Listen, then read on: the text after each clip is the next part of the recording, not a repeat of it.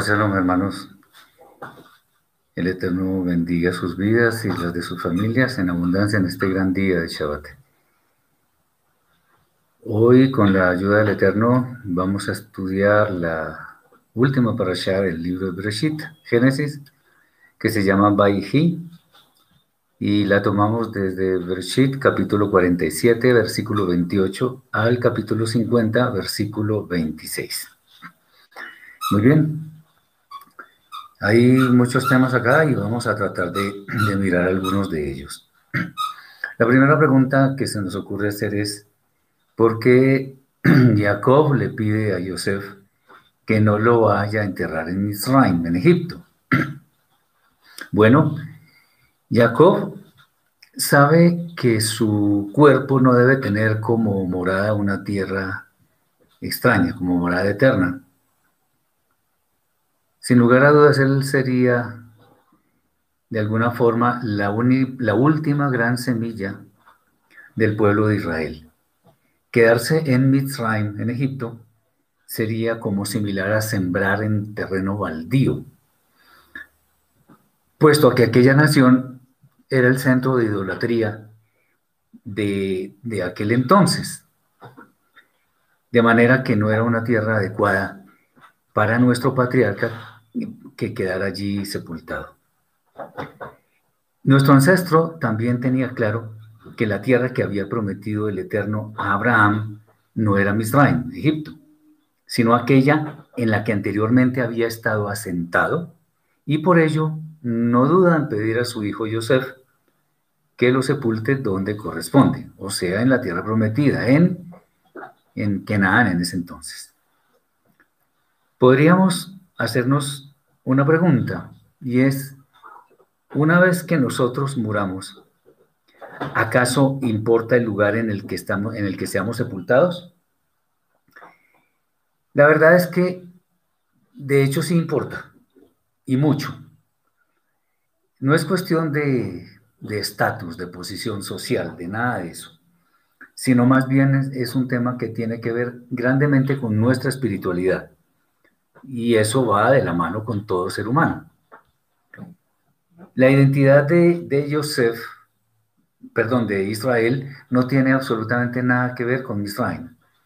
Entonces, como son dos esferas diferentes de espiritualidad, son dos mundos distintos, eh, en los que definitivamente no existe nada parecido entre los dos. No hay ninguna coincidencia.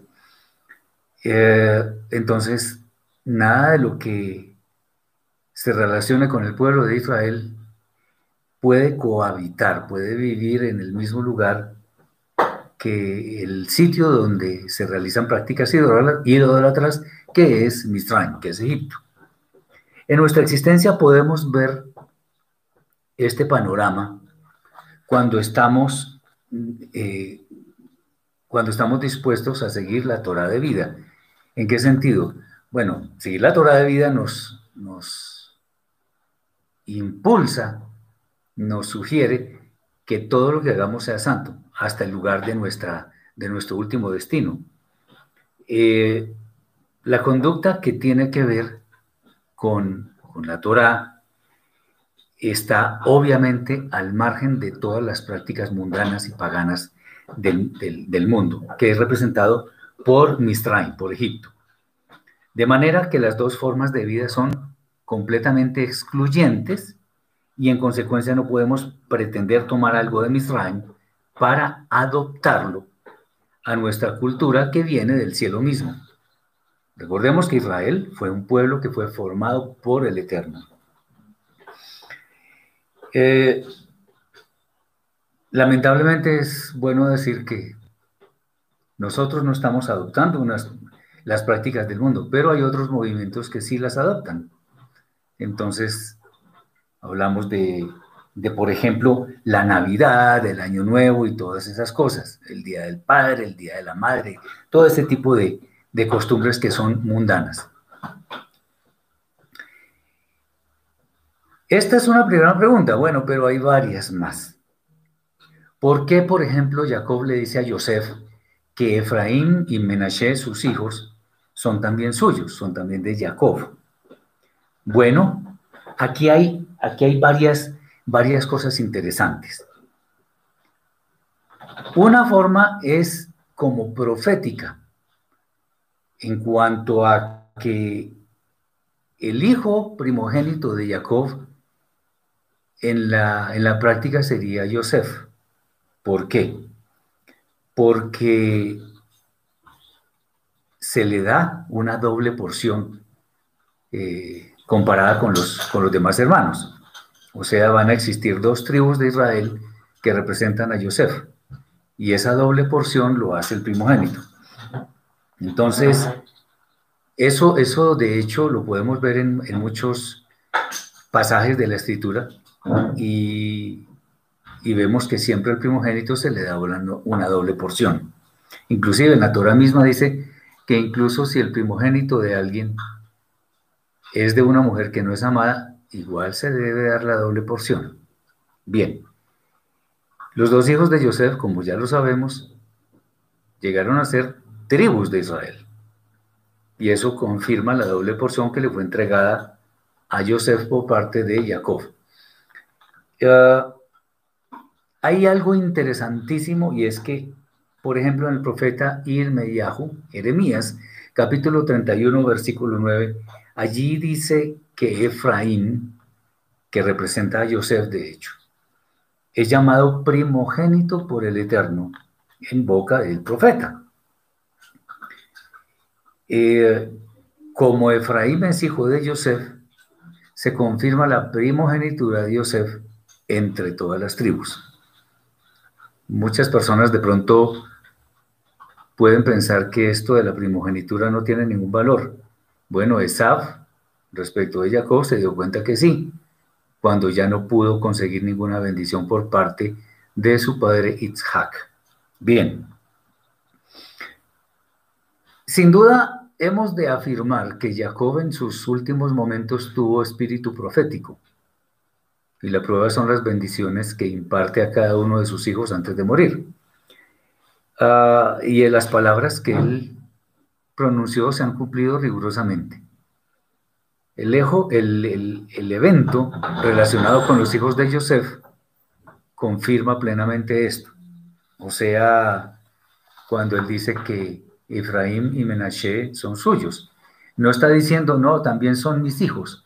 No, sino que como Jacob, que es Israel, iba a ser la cabeza del pueblo formado por el Eterno, tendría dos tribus que, que serían la de Efraín y la de Menashe. Eso, eso lo podemos ver en, en muchísimos pasajes de la escritura.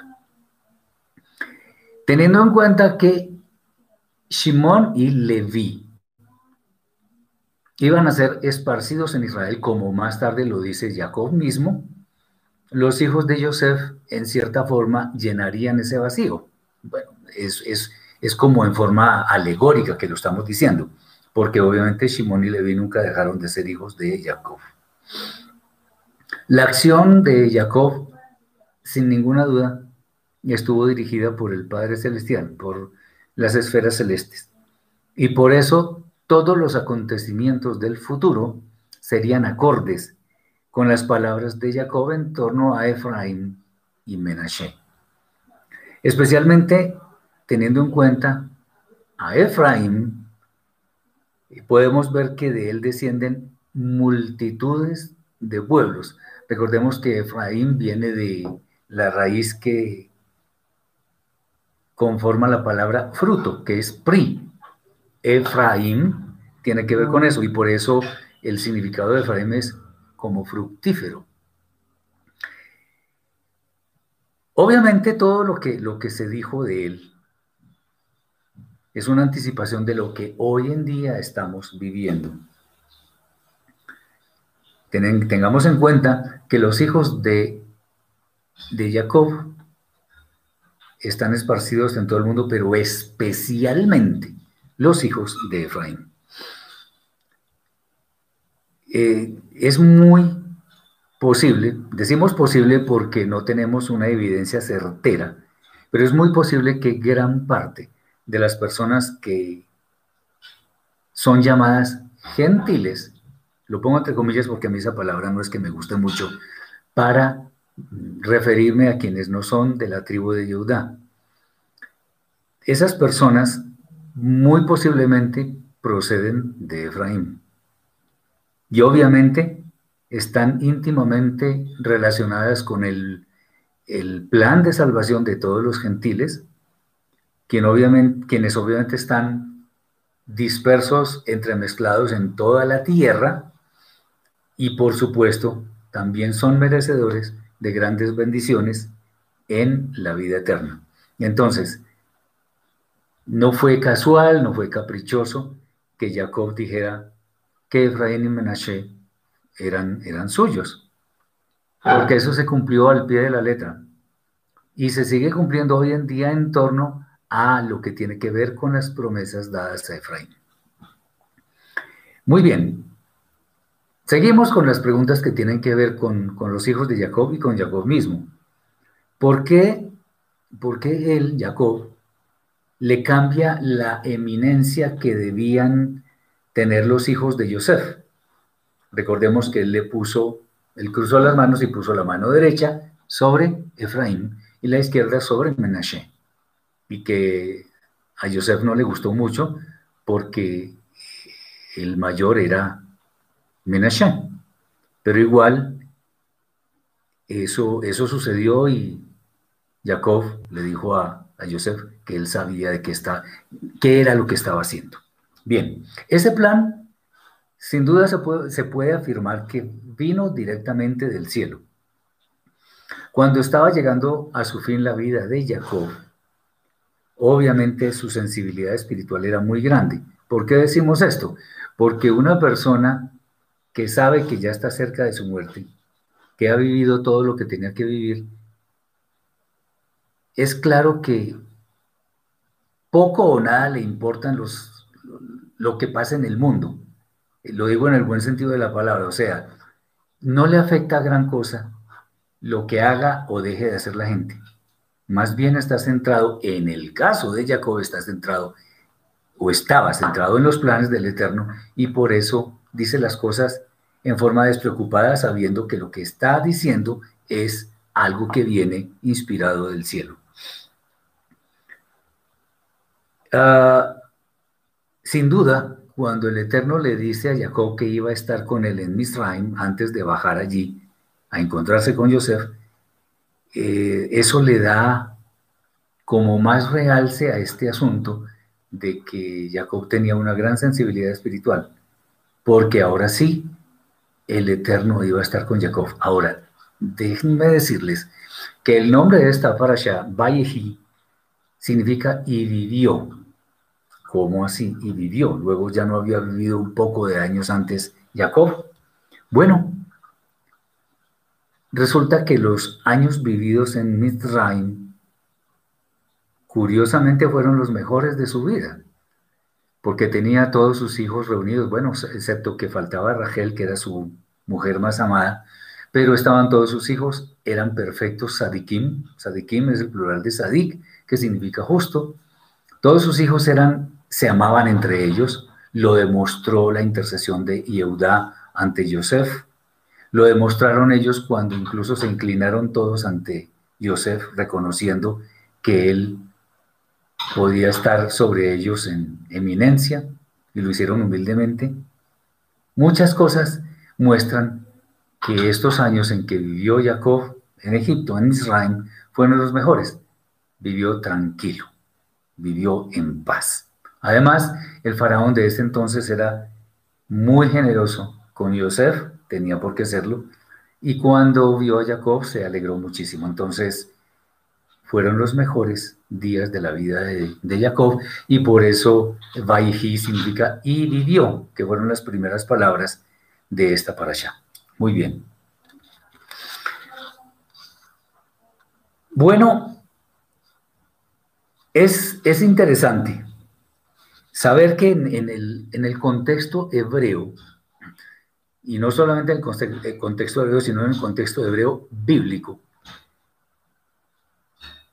encontramos una condición que es muy interesante y es que el nombre de una persona tiene que ver directamente con su misión en la tierra. Entonces, el nombre no es caprichoso, sino que tiene que ver con lo que va a hacer. Fíjense ustedes que a Yoshua o Josué, pues como se conoce popularmente, el Eterno le cambió el nombre porque previamente se llamaba Oshea. Oshea significa salvación, a secas.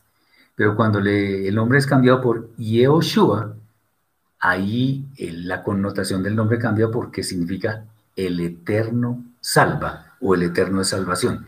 Bueno, los nombres que le fueron dados a los hijos de Jacob tienen mucho que ver con eso. Por ejemplo, Judá, que eh, cuando iba a nacer él, Lea, su madre, le, le puso ese nombre dijo, porque ahora alabaré al Eterno.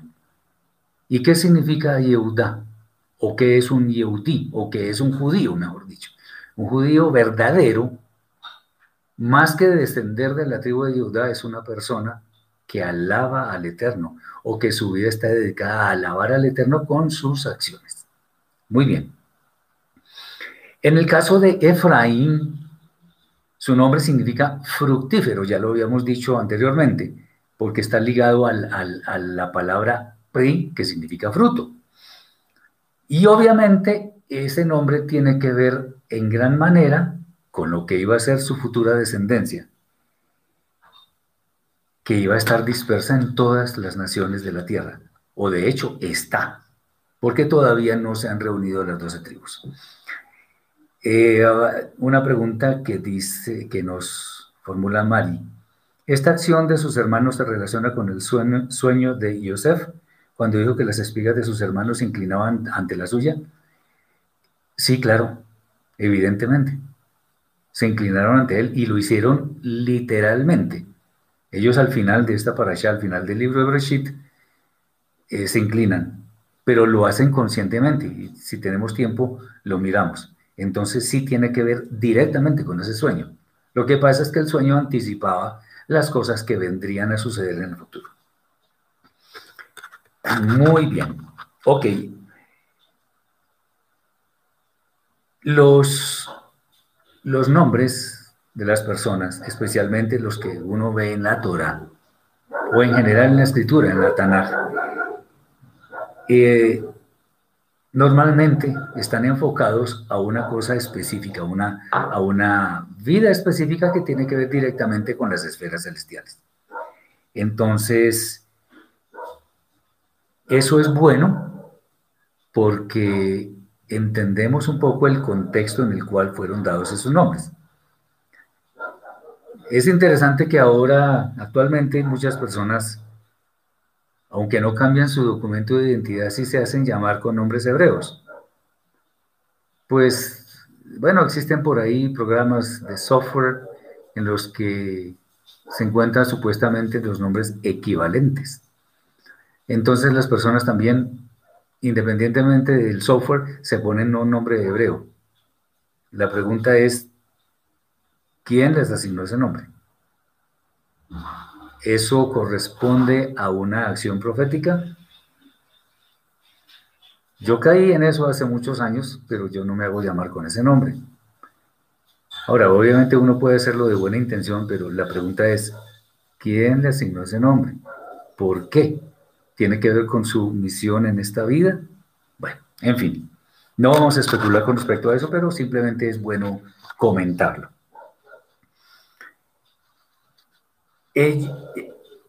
Yosef, en principio, pues sí muestra un disgusto con, su padre, porque comprende que el primogénito, en este caso Menashe, debía tener ciertos privilegios, pero también responsabilidades, por supuesto. Pero en últimas cedió mansamente ante las palabras de su padre. Eh, es, es no digamos curioso, sino es interesante o es algo que resalta mucho en la escritura, que no necesariamente el hijo mayor físicamente en ciertas familias ejerce finalmente como el primogénito. Tenemos varios casos.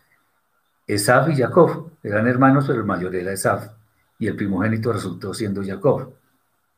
En el caso de Joseph, Joseph no era el mayor. Lo mismo la eminencia que se le dio, por ejemplo, a David, que era tal vez el menor de todos sus hermanos, y sin embargo él llegó a ser rey de Israel. Y así sucesivamente hay varios casos. Bien. Teniendo en cuenta esto, todo esto que hemos hablado, eh, es bueno entender que los designios celestiales no necesariamente están en el mismo camino que nuestros deseos o nuestras emociones. Por allá en, el profeta Yeshayahu 55, 8 y 9, eh, el Eterno dice que sus pensamientos no son nuestros pensamientos y sus caminos tampoco los nuestros. ¿Por qué? A pesar de que nosotros supuestamente somos creados con su imagen y con su semejanza. Pues obviamente porque nuestra maldad se separa del Eterno y arma como una tienda aparte, pero con una tienda llena de pecado. Bien, entonces es bueno que tengamos en cuenta esto porque no por el hecho de yo ponerme un nombre, eso significa que yo voy a estar en concordancia con los planes del Eterno. Simplemente nosotros debemos ser sensibles a los designios del cielo, eh, de manera que nuestra vida sea agradable en el trono de gloria y podamos ser o llegar a ser uno con el uno y único que es el eterno, bendito sea. Bien, hay otras, otras preguntas que nos podemos hacer.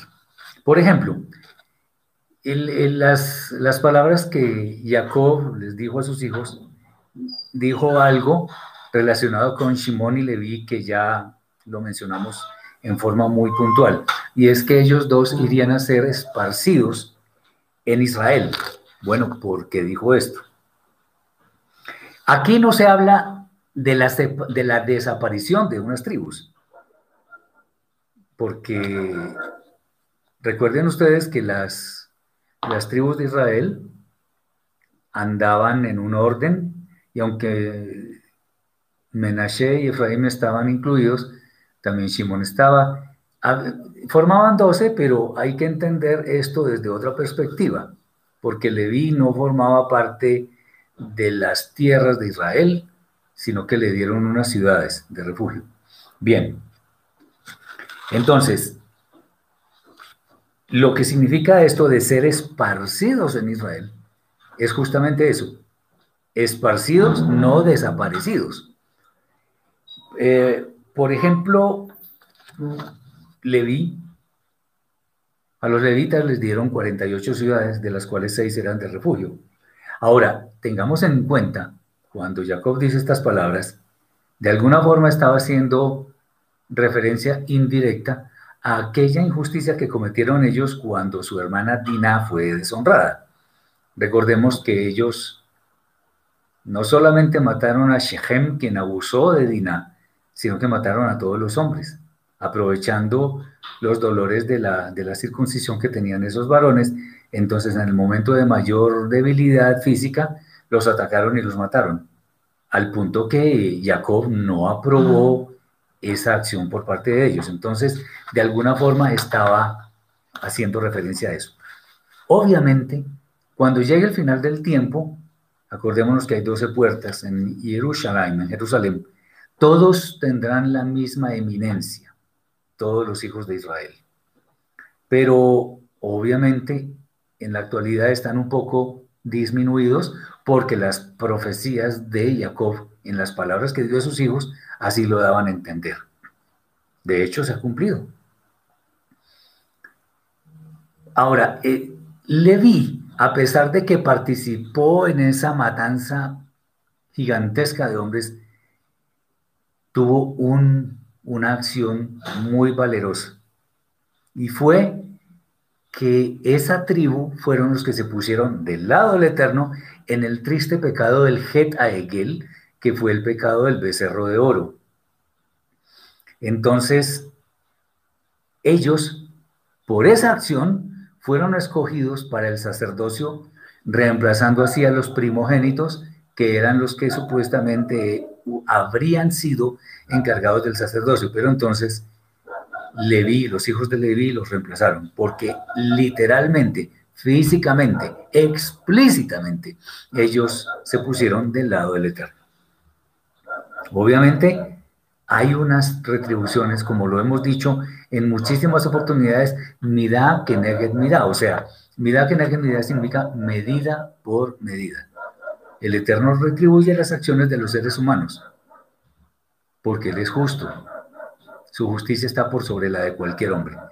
Y esa justicia hace que recompense mirá que negue mirá. Muy bien.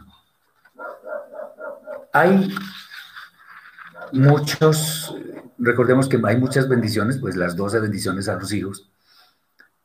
Eh, pero vamos a ver, por ejemplo, el hecho de que Yehudá sería alabado por sus hermanos y en su mano estaría la cerviz de sus enemigos. ¿Eso por qué se dio? Bien. Recordemos, digamos que en el Eterno no hay olvido, no hay casualidad, nada. Y todo lo que está escrito en la Torah, bendito sea el Eterno por eso, no es caprichoso, todo tiene su porqué. Recordemos que Yehudá, en el episodio de, de los hermanos cuando iban a tratar de matarlo, de quitarle la vida, él intercedió para que así no fuera. Y digamos que, que, que Yehudá se convirtió en un intercesor formidable porque Fijémonos que en la parasha anterior, Baigash es él, inclusive así empieza, Baigash, y se acercó, se acercó Yehuda a Yosef para interceder por su hermano Binyamin, para que no fuera llevado a Misraim y de pronto su padre muriera. Recordemos todo eso. Pero también es bueno decir que no solamente intercedió por sus hermanos, sino que Yehuda no cometió las faltas, por ejemplo, de Reubén, que se subió al lecho de su padre, de Simón y de Leví que mataron tantos hombres por el asunto de Diná. Entonces, el primero era Reubén. Como subió al lecho de su padre, ya, ya no, le, no merecía la primogenitura, o, o la eminencia al menos. El segundo era Simón, el tercero era Leví. Simón y Leví fueron y, y causaron esos asesinatos múltiples. El que seguía, ¿quién era? Yehuda, el cuarto hijo. Bien, esto se reflejó en el hecho de que el Eterno le concedió, por medio de las palabras proféticas de Jacob, y sabiendo que eso se iba a cumplir, le, le concedió el tema de la monarquía, de los reyes. Recordemos que el Mashiach, el hombre más prominente de todo Israel, por mucha diferencia entre los demás, viene de la tribu de Yehudá. Obviamente, pues todos los reyes, la monarquía fue de, de Yehudá. Acordémonos que hubo reyes en Israel cuando hubo esa escisión, esa separación entre Yehudá y las demás tribus. Bueno, Yehudá y Benjamín llegaron a ser un solo grupo y después se les unió Leví. Pero las, las famosas diez tribus las que llaman diez tribus perdidas o dispersas, como lo quieran, ellas también tenían reyes, pero de ninguna manera eran reyes que eran conforme al corazón del Eterno, aunque es bueno decirlo que también en Yehudá, la, bueno, la gran mayoría de reyes hicieron cosas muy malas, pero igual de allí vendría el rey más prominente de Israel, que es el Mashiach. Es bueno entender que la plenitud de la, de la majestuosidad de Israel sucedió cuando, cuando estaban en el poder. En primer lugar, Shaul, ahí no tanto, pero subió David y la cosa fue muy floreciente. Y el, el clímax del reino de Israel llegó con el rey Shlomo, Salomón, el hijo de David. Fue cuando se construyó el templo de una magnificencia absoluta y allí fue cuando logró el, rey, el, reino su mayor visibilidad había gran sabiduría, riquezas a montones. Entonces, es, es bueno saber que estos reyes, pues David y Salomón, porque Shaul era descendiente de Benjamín, David y Shlomo eran descendientes de la tribu de Yehudá. Sin embargo, por causa de la maldad existente en el ser humano, porque David cometió asesinatos, cometió adulterio, dijo mentiras, etc. Y recibió su merecido, por supuesto. El rey Shlomo, a pesar de que era el rey más sabio, pues cometió idolatría, se fue detrás de los ídolos de las mujeres que tenía, múltiples, por cierto, en fin. Entonces, ellos cometieron muchas, muchas, muchos pecados. Entonces, la plenitud de esta profecía se cumplirá hasta que venga el Mashiach, porque ese sí será un reino totalmente pacífico. Y digámoslo de esta forma, eso se va a cumplir a las buenas o a las malas. Recordemos que el Salmo segundo nos dice, del, nos anticipa el hecho de que el Mashiach va a gobernar con vara de hierro. Con vara de hierro, claro, porque habrá posiblemente muchas personas que no quieran obedecer la Torah del Eterno. Muy bien, entonces, Yehuda se le concedió el, el, reinado, la, la dinastía de los reyes. También hay otra cosa que no hemos detallado mucho que dice que será alabado por sus hermanos. Bueno, en realidad ha sido la tribu de Yehudá, en lo que conocemos hoy como el pueblo judío en la sangre, el que le ha dado más identidad al pueblo de Israel. Los demás hijos de Israel, muchos, no todos, se han adherido a las normas, a la halajá, a las costumbres, a, la identidad que ha, digamos, eh, no impuesto, pero sí la que ha manejado, llamémoslo así, la que ha manejado Yehuda. Esa es la identidad del pueblo de Israel, incluso que actualmente estamos viendo. Obvio que ha habido muchos excesos, pero cuando uno se refiere, o bueno, en general cuando la gente se refiere al pueblo de Israel, habla de los judíos. Obviamente eso es inexacto, pero hay que decirlo, ellos le, dan, le han dado mejor verdadera identidad al pueblo de Israel. Muy bien. Para responder a lo que dice Jesús, que se estaba adelantando un poco, la siguiente pregunta que tengo para resolver es, ¿qué significa eso de que no sería quitado el cetro de Yehudá hasta que venga Shiloh?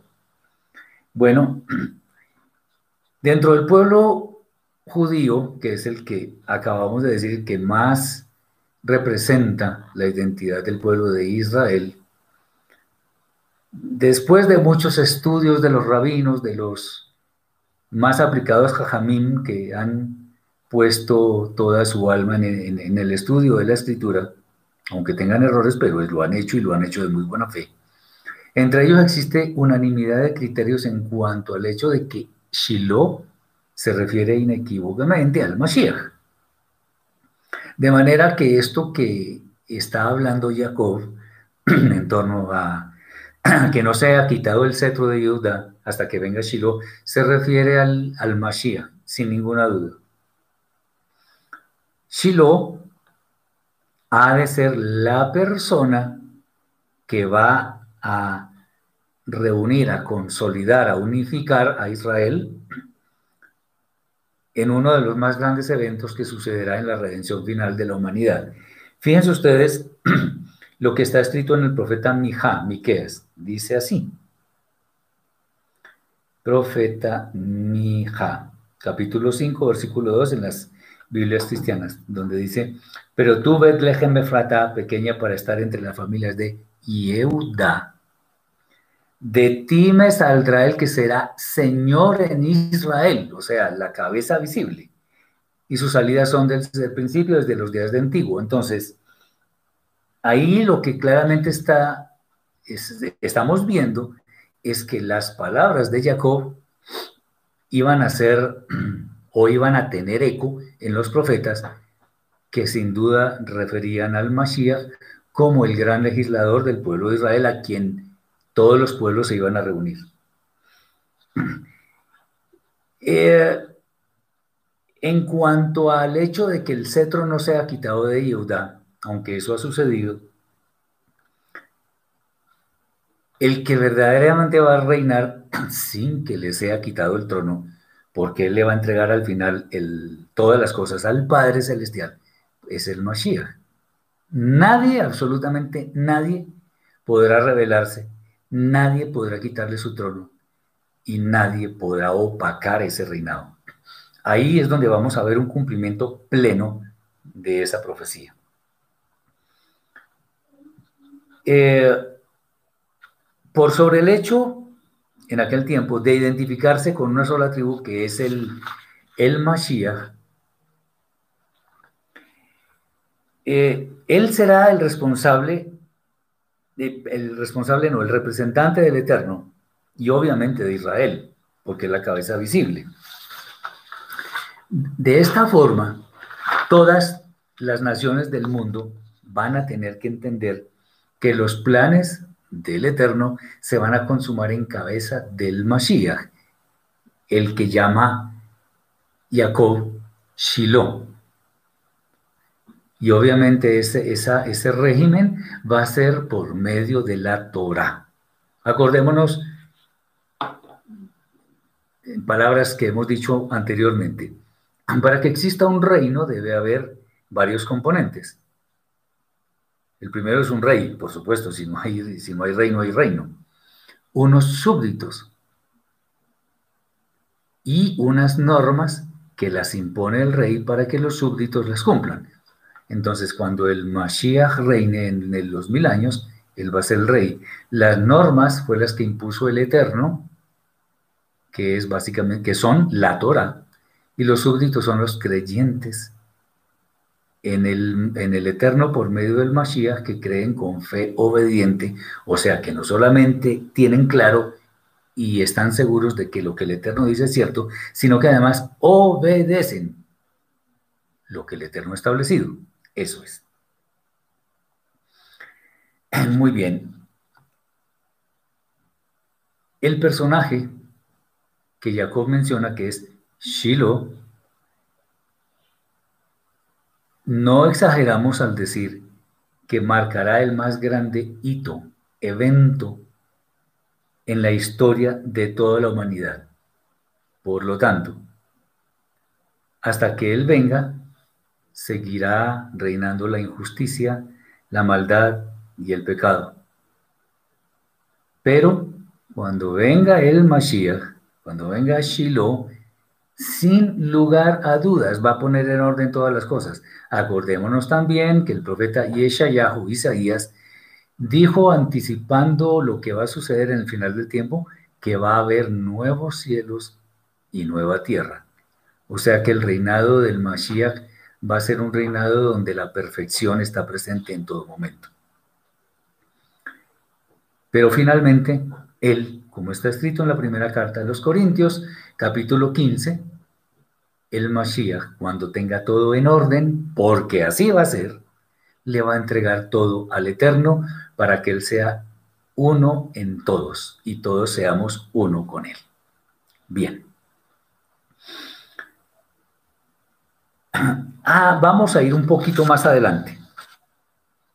Hay muchas profecías, sobre todo los hijos, pero vamos a, destacar algunas. Por ejemplo, ¿a qué se refiere eso de la profecía de Zebulón, de Zabulón, en cuanto a las naves y los puertos?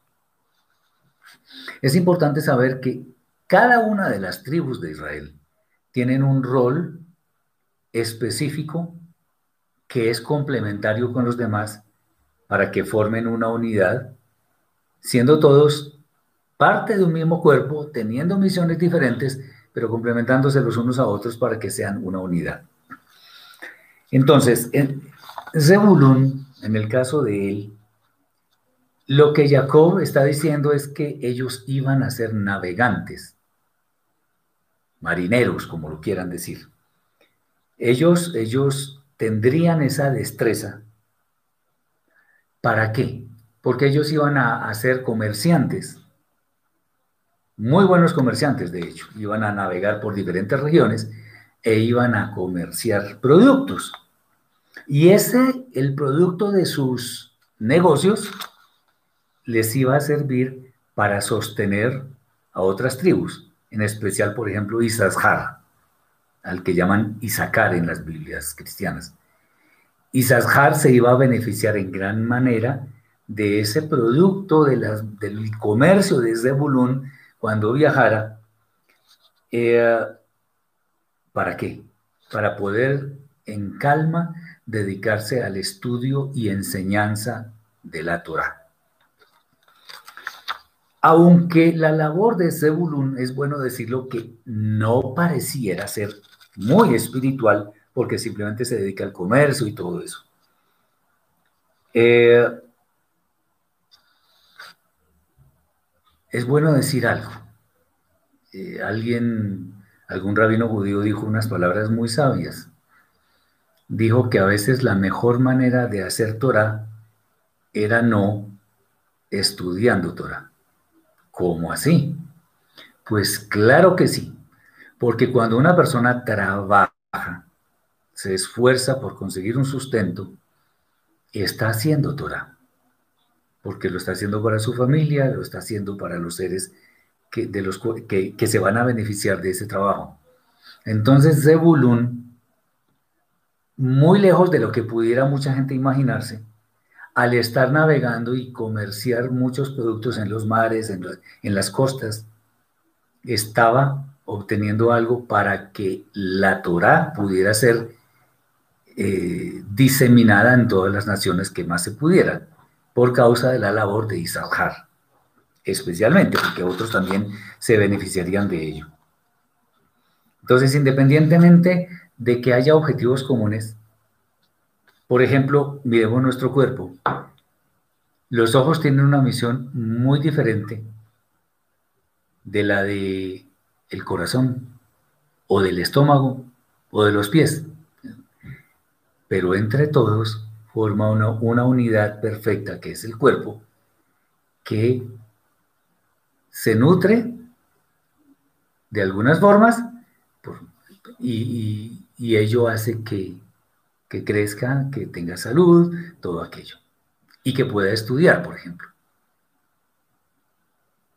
Como alguna vez yo les comenté, uno dice, bueno, uno puede vivir sin los dedos pulgares. Es cierto, claro. Es más, sin manos puede uno vivir. Pero, por ejemplo, hagan el ejercicio de abotonarse una camisa o lo que sea sin usar los pulgares y me cuentan. Todos los miembros son importantes. Entonces Zebulun, viajando por el mundo, negociando, estaba a la larga contribuyendo para que la Torah fuera la forma de vida de las tribus de Israel y fuera diseminada esa verdad por el mundo. Entonces, lo que estamos viendo es que estaban trabajando en equipo y eso es lo que nosotros debemos ver cuando en una comunidad de creyentes las personas tienen roles diferentes. No hay que menospreciar ningún rol porque algunos aparentemente ni siquiera se ven. Por ejemplo, las personas que están orando por algún propósito específico no se ven, pero cuando el Eterno concede esas peticiones, ah, qué cosa tan, qué, felicidad, qué dicha tan grande. Entonces, y son personas que no se, no se notan, o personas que hacen la administración de muchos bienes o manejan los fondos, o sea, el dinero, y lo hacen muy bien. También los que enseñan, todo eso, todas las personas son un cuerpo. Y todas, por lo tanto, son importantes. Bien, entonces, aunque uno dice, bueno, sí, pero el pueblo de Israel un pueblo de navegantes también. Pues sí, ellos sostenían a otras tribus para que pudieran enseñar Torah. Bien, entonces nunca tengamos en menos el, el hecho de que el Eterno nos puede conceder ciertos talentos, ciertas destrezas que de pronto no sean muy visibles, pero es posible que esas, esas personas que no son tan visibles hagan mucho más y le den soporte a las personas que sí son visibles. Ok, muy bien. Pasemos más adelante y miremos a ver esto de qué es la condición de fructífero de Yosef, aunque ya habíamos dicho anteriormente que la, llamémoslo así, la etimología del nombre tiene que ver con que sea fructífero. Pero en últimas, ¿qué es eso? Bueno, sin lugar a dudas, eso tiene que ver obviamente con su descendencia. Pues Efraín, como algo especial, fue fructificado en gran manera con una descendencia muy numerosa. Eh, lo, más, lo más interesante es que Jacob había dicho que él vendría a formar multitud de naciones con sus palabras. Eso lo podemos ver, sin, sin ninguna duda lo podemos ver aquí mismo en la Torah, en versículos anteriores, y nos daremos cuenta que eso se ha cumplido en forma rigurosa. Cuando, por ejemplo, sucedió la división de las doce tribus en tiempos de Rehabam, o sea, Roboam, Efraín tuvo una importancia inmensa, porque de hecho, o sea, la importancia es tan grande que hoy en día se conoce a Efraín como el resumen o símbolo de las diez tribus que se fueron. ¿Eso qué significa? Que la simiente de Efraín está dispersa en todas las naciones del mundo, como la, como la simiente de, de, de de los judíos. Pero la simiente de Efraín es inmensamente grande. Lo más seguro es que sea la más grande. ¿Por qué? Porque obviamente recordemos que cuando las diez tribus se dispersaron, se fueron por los cuatro confines del mundo y en este momento no se conoce directamente en qué lugares están. Pero sí podemos decir, están en todo el mundo. ¿Quiénes son? No lo sabemos. Hay un paralelo interesante y es que así como Yosef fue enviado a Misraim, a Egipto, para salvar a su familia de la hambruna, de manera similar podríamos decir que Efraín es enviado a todas las naciones para que los pueblos de la tierra, al adquirir su simiente, porque se han mezclado, puedan acceder a todas las bendiciones que fueron otorgadas a la simiente de Abraham. Y, en consecuencia, lleguen a ser salvos. Esto es lo que más hace fructífero a Yosef. No es simplemente que tenga muchos descendientes.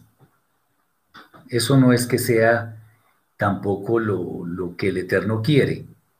Sí, claro que él dijo que fructifiquemos y nos multipliquemos y todo aquello, y está bien pero más importante es fructificar en la vivencia que cada persona puede tener con la Torah, que tenga intimidad con el Eterno por medio de su fe obediente, o sea, acatando todas las directrices que están en la Torah. Entonces,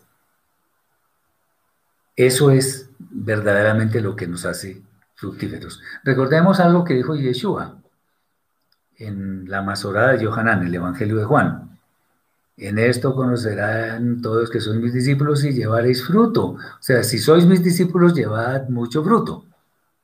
Entonces, nosotros que tenemos que producir mucho fruto. ¿Fruto de qué? Todo aquello que está por allá en la carta de los Gálatas. Amor, gozo, paz, paciencia, etcétera, etcétera. Leámoslo y nos daremos cuenta de eso. Bien, hay algo que sí quiero que resaltar en, el final, bueno, si de pronto nos queda más tiempo para otros, otros aspectos, los miramos, pero es bueno entender un poco por qué Israel es un pueblo con verdadera identidad. Eso tiene muchas cosas para tratar. Veremos algunas.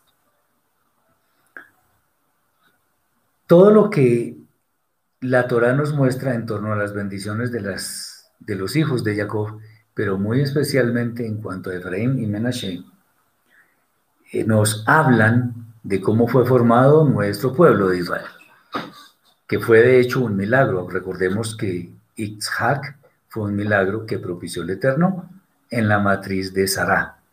Bien.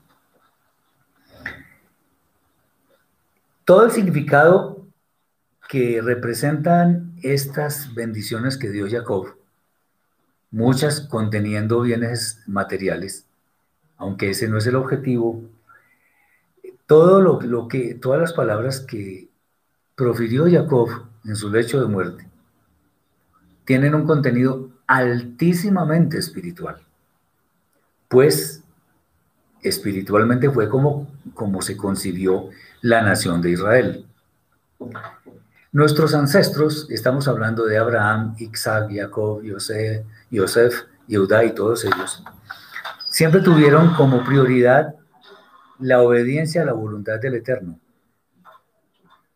Eso se vio reflejado en las obras de su día a día, en sus acciones del diario vivir.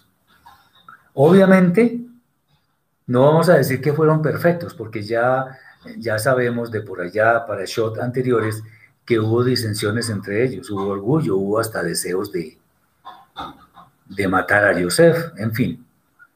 Pero al final, después de, esos, de esas adversidades que tuvieron que vivir, llegaron a conformar un grupo de sadikim, de hombres justos, que fueron los que realmente dieron origen al pueblo de Israel, fueron la simiente de Israel. Todo hombre comete errores, comete faltas, comete pecados, pero lo importante es que se levante. Muy bien.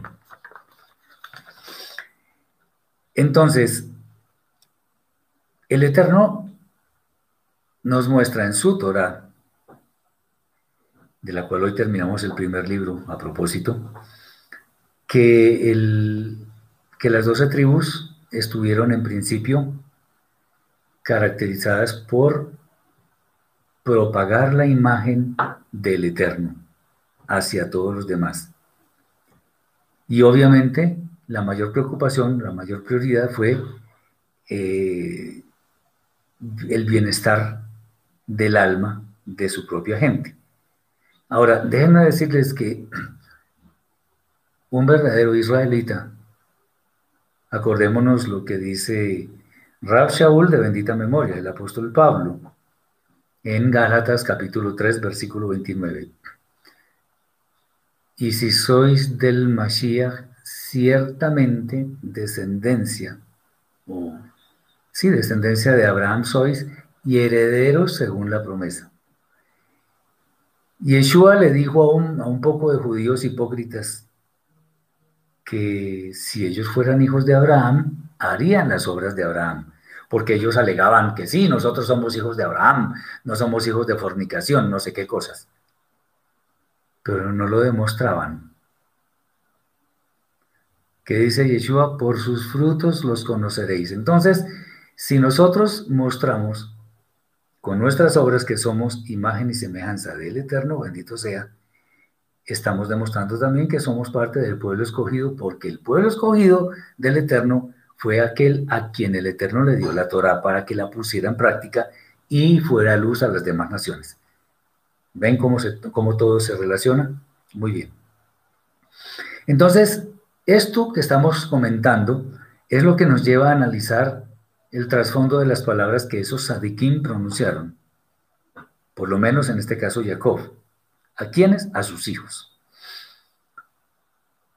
Nosotros en la vida común actualmente conocemos que eh, existe una cosa llamada testamento, en los que alguien expresa su última voluntad y, allí lo que hace es decir cómo se deben repartir sus bienes materiales, que normalmente ocurre a quienes son objeto de su confianza. ¿Por qué? Porque obviamente quiere dejar sus bienes en buenas manos. porque eso fue fruto de años de trabajo, de esfuerzo, de sudor, y por ello se considera como las posesiones más importantes. Vamos a responder un par de cosas. Se podría decir que la fe sin obra muerta. No, no se podría decir, hay que decirlo, porque eso es lo que dice Rav Shaul en, la carta a los Efesios, lo dice el, el Shaliach Yaakov, también dice, tiene todo un capítulo que dice que la fe sin obras es muerta. Es que una fe sin obras no es fe. me explico, una fe solo de creer no es una fe completa. La fe verdadera se demuestra con obras. Si yo creo, obedezco. Eso es fe obediente. Muy bien. Ok. Obviamente es importante el hecho de, pensar en los bienes materiales porque eso tiene que ver con el futuro de las personas a quienes les está eh, legando el testamento. Pero en últimas, por lo menos acá en la Torah no es lo más importante. Si nosotros vemos las palabras de Jacob, eh, nos, nos muestra, esas palabras nos muestran que lo que a él le interesaba era el desarrollo de los acontecimientos espirituales que vendrían después. Aunque él dijo que esas palabras eran para el final del tiempo, pero de hecho se han cumplido muchas y se siguen cumpliendo. Tengamos en cuenta que Israel es un pueblo que fue creado con un objetivo espiritual. Por supuesto ha tenido bendiciones materiales en todas las épocas, pero lo más importante es el legado espiritual del pueblo de Israel. ¿Y cuál es ese legado que dejaron los ancestros a sus descendientes? Pues un excelente ejemplo de vida. Es un comportamiento honesto, bondadoso, justo, que es lo que transmitieron a sus, a sus descendientes. Este legado, dicho sea de paso, de ninguna manera a alguien se lo puede robar. A nosotros nos pueden robar nuestras posesiones materiales, pero lo que tenemos en nuestra alma no nos lo pueden robar. Eso es imposible. Obviamente, al, tener, al dar ese legado y al mostrar cómo se deben manejar las cosas, pues también el Eterno concedió muchos bienes materiales. Entonces, la historia de la humanidad se ha encargado de demostrar en forma fehaciente que todo lo que Jacob dijo era cierto. Él se anticipó al final del tiempo y se ha cumplido y se sigue cumpliendo. Las palabras de Jacob se hacen evidentes en las personas, en unas de mayor manera, en otras de menor, pero igual se hacen evidentes. Aunque Israel, recordemos, las diez tribus fueron asimiladas por las demás naciones de la tierra, la identidad del pueblo de Israel en realidad no ha desaparecido. Fíjense ustedes que la lengua hebrea se consideraba una lengua muerta y renació de las cenizas y ahora es la lengua oficial del Estado de Israel. ¿Alguna vez alguien dio una definición de lo que es un judío? Fíjense ustedes lo interesante, a mí me gusta mucho esa definición. Alguien dijo, hay tres clases de judíos. La primera clase de judío es el que cumple mandamientos. La segunda clase de judío es el que cumple más mandamientos. Y la tercera clase de judío es la que cumple aún más mandamientos que los anteriores. ¿Qué es un judío? El que cumple mandamientos. El que alaba al Eterno con sus obras, que no son ni más ni menos que el cumplimiento de los mandamientos del Eterno. Dice Jesús, con bendiciones del abismo que está abajo, ¿cómo se interpreta esta parte de este verso? No leemos tan delgadito. Eh, en realidad lo que se está refiriendo eh, Jacob es que habría bendiciones a granel en todo lugar y de toda forma. Eso es una forma tal vez poética, pero no, no, no pensemos que se refiere al abismo de maldad y no No, no, no, eso no tiene nada que ver. Se refiere a la plenitud de las bendiciones que iba a obtener eh. Entonces, no tiene nada que ver con abismos, con la palabra de abismo en sí misma, sino más bien en la plenitud. Cuando abismo podemos decir que es abajo, eh, los cielos arriba, etc. Es simplemente eso, bendiciones a granel por donde se le, se le quiera mirar.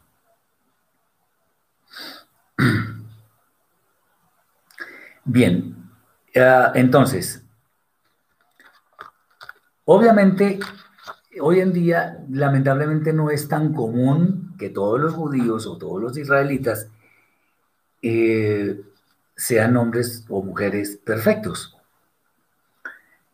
Porque obviamente hubo la asimilación y entonces muchas personas incluso no saben que son descendientes de Israel. Pero lo que sí podemos ver es que al final del tiempo nos daremos cuenta que esos planes nunca fallaron, porque el Eterno nunca falla. Que el pueblo de Israel, por lo menos ahora y aparentemente, sea una minoría, no significa que no exista. Tampoco, acordémonos que por ser minoría, eh, ello significa que el mundo, cuando ataca a Israel, tenga la razón. No de ninguna manera. Tampoco eso implica que la Torah está abolida, como muchos en forma ignorante afirman. No está abolida. La Torah está más viva que nunca. Eh, bueno, dice Zaira, ¿por qué es tan enfático en decir que la hambruna vivida en el tiempo de Joseph no es... Ah, no se repetirá en estos tiempos. ¿Cuándo se ha repetido? A nivel mundial. Me gustaría saber cuándo se ha repetido. Se ha, habido hambrunas parcialmente en algunos sitios, pero a nivel mundial no, como si lo hubo allá. No la ha habido. Por eso, por eso lo decimos. sería bueno que me comentaras en qué época hubo hambruna en toda la humanidad. Y, y podemos, podemos mencionarlo. Bien. Entonces, el, ser humano en esta época, a pesar de que Israel es minoría, no ha podido hacer el ticún que el Eterno demanda, pero Israel en gran forma sí lo ha hecho.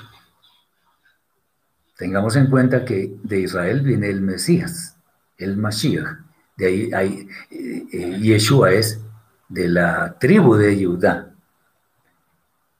Independientemente de que Israel no haya cumplido con todas sus tareas, eso no significa que el Eterno no tenga razón.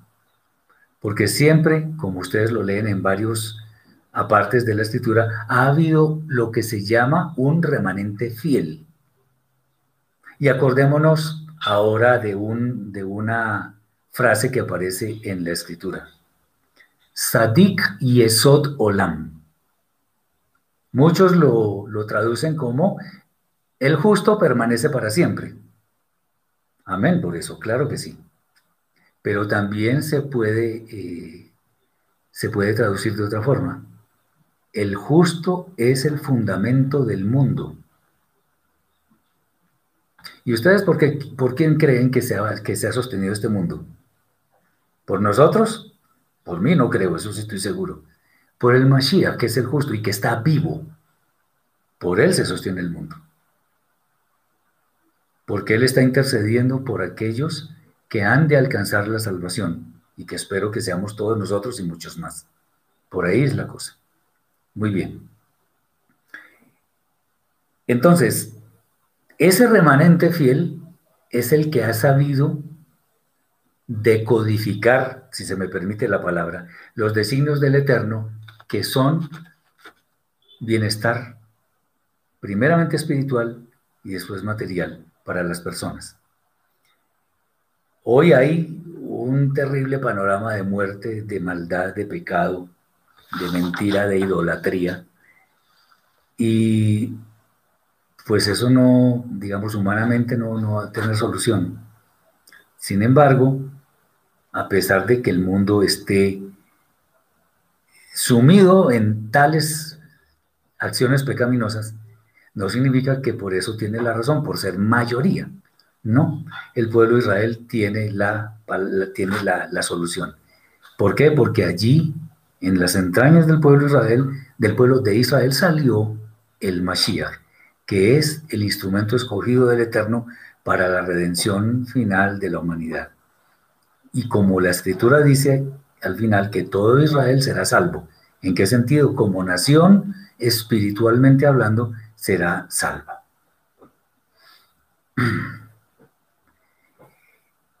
Zaira dice que según Revelaciones 6.6, dos libras de trigo por un denario. Eso no es tema de esta para allá. No podemos estar respondiendo todas las preguntas porque entonces no acabaríamos nunca. Nosotros hicimos un, un estudio de seis entregas del libro de Revelaciones. Te aconsejo que lo veas. Allí hablamos un poco de eso. Y es que, bueno, los precios que van a tener en el futuro las cosas por causa de muchos hechos que van a suceder te sugiero que lo mires allí. Bien, entonces, como el Eterno es justo, es fiel, y ninguna de sus palabras cae a tierra, tenemos los creyentes la absoluta seguridad de que sus palabras se cumplen. Entonces, entre tantas palabras que él ha dicho, por ejemplo, vamos a decir algunas, que Él nos recogerá desde los cuatro confines del mundo. ¿Cómo va a ser Él? Ese no es nuestro problema, ese es problema de Él, porque Él lo dijo. Y si Él lo dijo, Él lo cumple, porque ninguna de sus palabras cae a tierra. Entonces Él lo va a cumplir. Él va a cumplir que todo Israel sea salvo. No toda, todas las personas que desciendan de Israel, sino todas las personas que espiritualmente se adhieren a Israel, que es diferente. Y obviamente los que perteneciendo a las doce tribus, estén viviendo una obediencia fiel a los designios del Eterno que están en su Torah. Eh, nosotros, como injertados en el olivo natural, tenemos una inmensa responsabilidad de responder a las expectativas del cielo. No porque el Eterno esté, vamos a ver si de pronto esto se cumple o no se cumple. No, Él ya vio el cumplimiento de todo. Lo que Él quiere es que nosotros nos esforcemos, porque nosotros pertenecemos al pueblo de Israel y Él quiere que nosotros encarnemos esas cosas tan eh, maravillosas que dice Jacob a sus hijos. Que pertenecemos a la tribu de Judá o la de Asher o la de Zebulún o la de Menashe, no importa. Lo importante es que hemos sido injertados en el pueblo de Israel.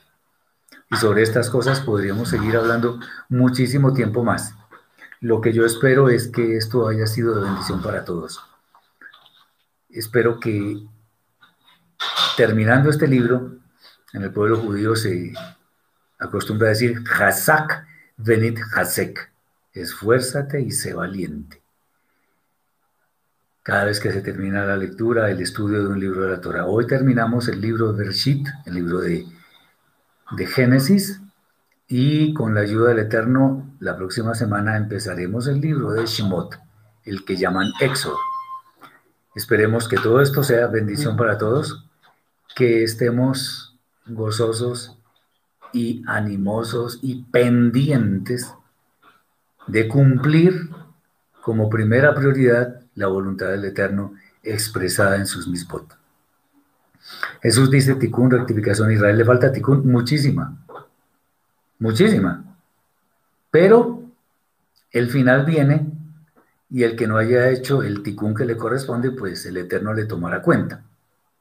Entonces, Israel en gran, en gran medida no ha sido juicioso con el cumplimiento de la voluntad del Eterno. Por eso es que se levantan personas que aparentemente no eran de Israel y son injertadas en Israel. Pero estamos hablando en términos espirituales y no de genealogías ni nada de esas cosas. Muy bien, entonces esperamos que tengan un, un Shabbat muy bendecido. Eh, hoy tuvimos algunos inconvenientes con, Internet, pero aparentemente esta hora es como mejor para hacer las charlas porque pues lo comenzamos en Shabbat y de pronto es un momento en el cual no hay tanto problema con las conexiones.